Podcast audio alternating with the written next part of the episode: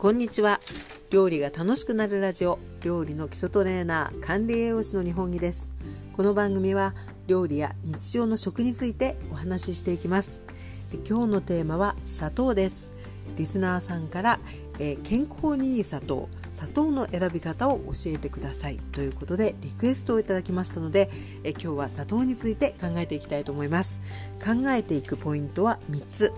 え1つ目材料は主に2つ。2つ目4つの砂糖に注目。3番目まとめです。それでは早速1番目の砂糖の材料は主に2つからお話ししていきます。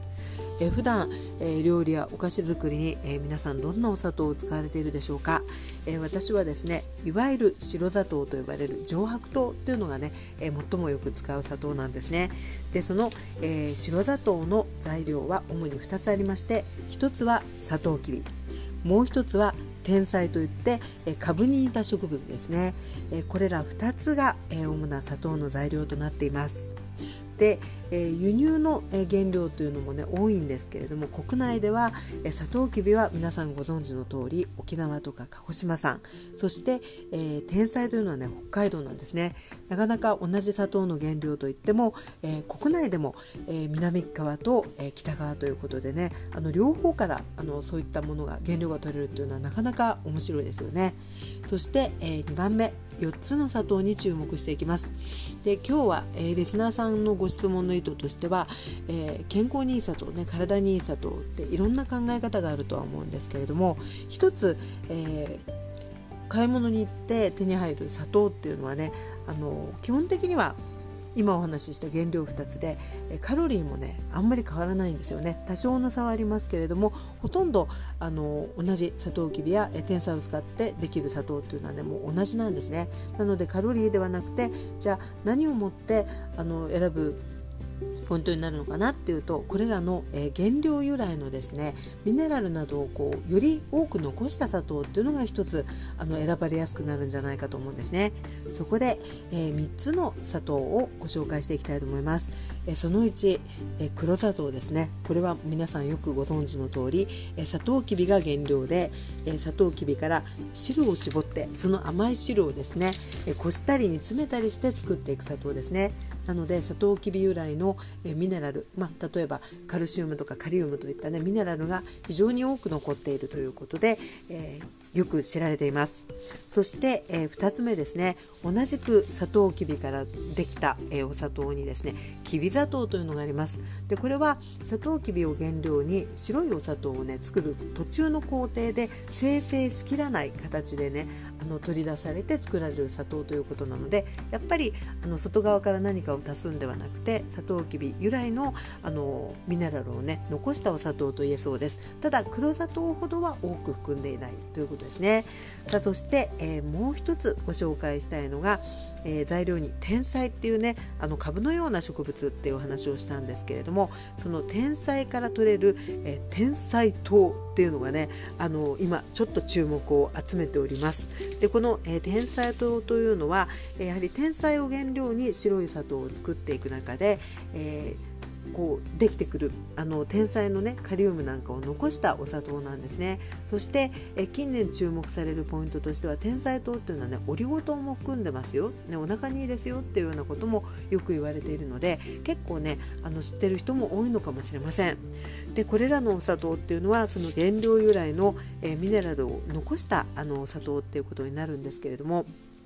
ここで一つ考えたいのが、えー、確かにミネラル類残るんですけれどもただ一度我々あの使ったり食べたりする砂糖の量というのはそんなにね毎日多くないですし多いと逆にねあの他にちょっと健康面で気をつけなければいけなくなってしまうと思うんですよ。なので、えー、なかなかねミネラル入ってますよと言ってもあのすごくこうたくさん取れるわけではないっていうのはね一つ心に留めておきたいんですよね。なのでいろんな材料と組み合わせながら日常使っていくお砂糖積み重ねってやっぱりねあの差が出てくるところもあると思うのでそういったところでねあのあまり期待をしすぎないであのなていうかな選ばれたらいいと思うんです。でまたこういった原料由来のあのミネラルが残っているようなお砂糖っていうのは結構風味もねあのありますよね。それがこう優しい風味とか素朴な風味とかあるいは煮物にした時にコクになるそういった特徴っていうのもあります。で特に黒砂糖っていうのはミネラル分が豊富と言われていますがやっぱりこうとても味に特徴がありますよね。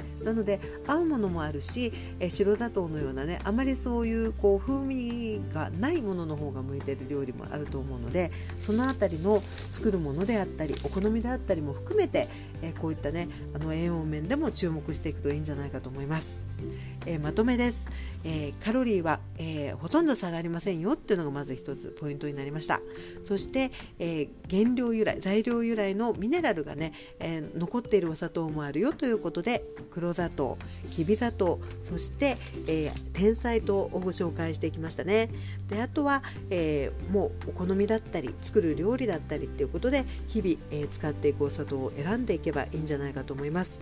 ただ、え砂糖全体は今お話ししたように植物からね凝縮凝縮でかなりこう純度の高いものになっているのでこれらの砂糖っていうのはいずれもやっぱりねあの体の中に入った時に血糖値を割と急速にこう上げていくものになっていくんですね。なので砂糖そのものの良し悪しというよりは私たちの取り方っていうのをね気をつけていくといいんじゃないかと思います。やはり量がすごく多かったりだとか頻度がねすごく頻繁にこう甘いものを取るっていう形になるとやっぱりそれを体の中でうまく働くように処理していく臓器に負担がかかっていくのでやっぱりね量は控えめそして頻度もあまり高くない状態でいろんな材料野菜だとかねそういったものと合わせながら料理にしたりお菓子を作ったりで楽しんでいかれたらいいのではないかなと思っています。ということで、え今日はここまでです。本日もお聴きいただきありがとうございました。